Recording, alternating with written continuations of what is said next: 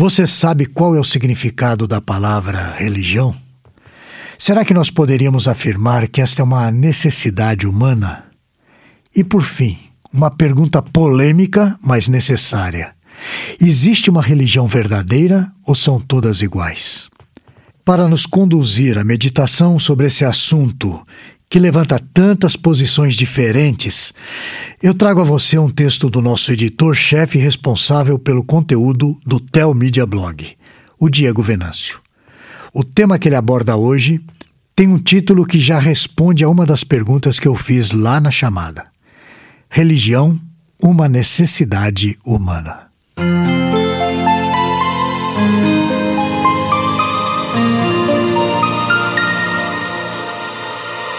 Muitos dizem que religião é algo que não se discute. A verdade é que religião é algo inerente ao homem. Ou seja, se o homem existe, então existe, por consequência, a necessidade de uma divindade. Há uma necessidade humana de prestar contas.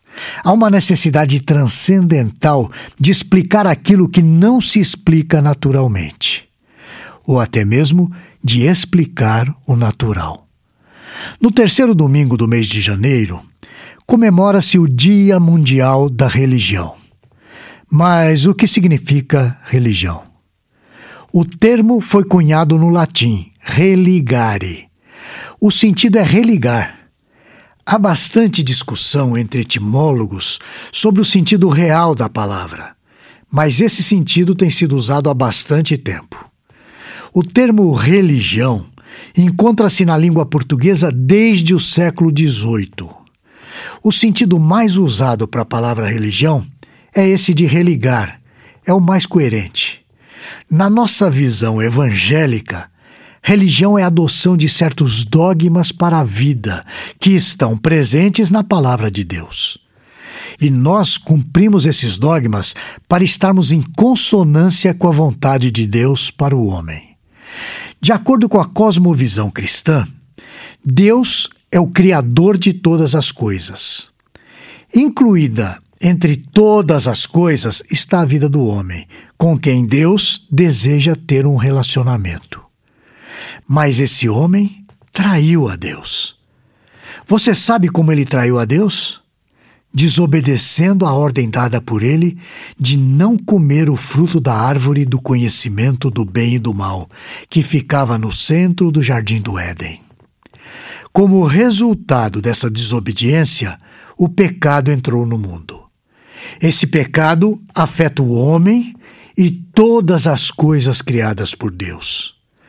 Ao se distanciar de Deus, o homem ficou numa condição de morte espiritual. Sendo Deus o criador e sustentador da vida do homem, ao traí-lo, o homem atentou contra a sua própria existência. O homem deveria ter deixado de existir nesse momento. Na verdade, falando de forma espiritual e existencial, no sentido de cumprir verdadeiramente o propósito da sua existência, o homem morreu. Em Gênesis, no capítulo 3, versículo 9, no entanto, nós lemos que Deus procurou o homem com quem havia firmado o pacto das obras. Vamos ler. E chamou o Senhor Deus ao homem e lhe perguntou: Onde estás? O fato de Deus buscar o homem foi um ato de graça da parte dele. O correto teria sido banir o homem para a inexistência, a não ser que Deus tivesse outro plano. E é exatamente isso que é revelado mais adiante em Gênesis 3. Porém, inimizade entre ti e a mulher, entre a tua descendência e o seu descendente. Este te ferirá a cabeça, e tu lhe ferirás o calcanhar. Gênesis capítulo 3, versículo 15. Religião, então, é ligar o homem novamente a Deus. Mas qual é o plano de Deus para isso? A Bíblia revela o plano de Deus. O plano é enviar o seu próprio filho para a salvação do homem. Esse plano é para que o homem saia da condição de perdido, de morto espiritualmente, de escravo dos pecados. é para que ele se torne filho por adoção.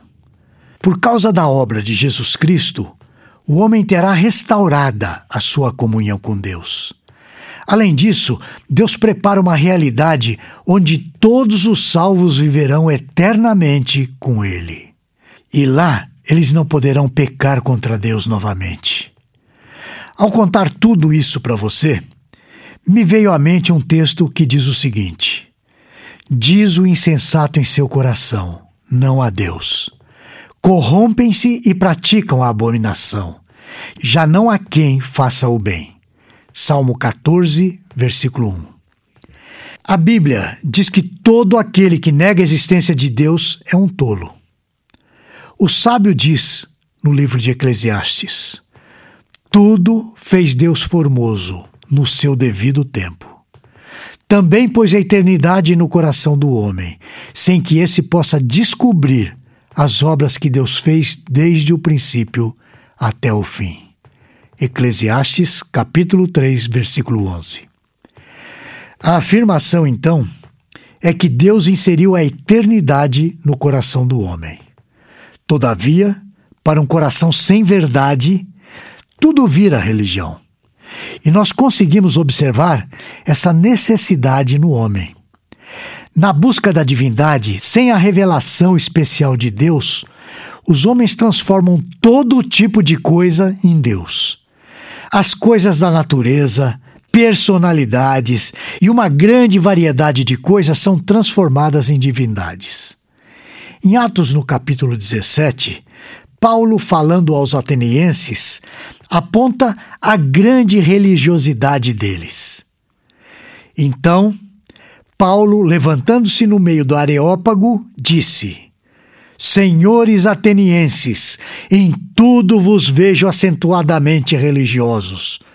Porque passando e observando os objetos do vosso culto, encontrei também um altar no qual estava escrito: Ao Deus desconhecido. Pois esse, que adorais sem conhecer, é precisamente aquele que eu vos anuncio. Atos capítulo 17, versículos 22 e 23. Se você continuar lendo esse texto, verá que Paulo delimita a crença. De toda aquela crença, Paulo foi ensinar sobre o Deus desconhecido. Aquele altar foi colocado lá caso os atenienses tivessem se esquecido de adorar alguma divindade, para que eles não fossem punidos por ela. No entanto, não basta ter uma religião. No final do capítulo, Paulo explica qual é a verdadeira religião. Eu vou ler para você. Ora, não levou Deus em conta os tempos da ignorância. Agora, porém, notifica aos homens que todos, em toda parte, se arrependam. Porquanto estabeleceu um dia em que há de julgar o mundo com justiça, por meio de um varão que destinou e acreditou diante de todos, ressuscitando dentre os mortos. Atos capítulo 17, versículos 30 e 31. Só há uma verdade. Só Jesus Cristo é a razão para a verdadeira religião. Preste atenção no que eu vou dizer agora. Não é só porque você é religioso que está tudo resolvido com Deus. Deus quer ter comunhão, relacionamento com aqueles que foram salvos por Cristo. Essa salvação vem pelo entendimento do próprio pecado, pelo arrependimento e pelo receber de Jesus Cristo como único e suficiente Salvador. Esse Cristo é aquele que foi morto e ressurreto no terceiro dia. Todo aquele que depositar a sua fé em outra coisa ou outra pessoa que não seja a pessoa de Jesus Cristo será condenado no dia do julgamento. Portanto, arrependa-se e volte-se para Cristo. Eu vou encerrar lendo um versículo para você que está no Evangelho de João, no capítulo 3, versículo 18. Quem nele crê não é julgado. O que não crê já está julgado, porquanto não crê no nome do unigênito Filho de Deus. Creia e deposite a sua fé unicamente no Senhor Jesus Cristo. Nos veremos na próxima semana, se o Senhor o permitir. Esse e outros assuntos você encontra no Teomídia Blog. Lá você poderá ler ou ouvir artigos sobre igreja, teologia, apologética, evangelismo e outros assuntos relacionados com a sua vida cristã. Anote aí o endereço: teomídia.blog.br. Conheça também o Teomídia Cast, presente nos principais aplicativos de podcast para o seu celular. E finalmente, você precisa conhecer a Teomídia, a plataforma de vídeos cristãos por assinatura.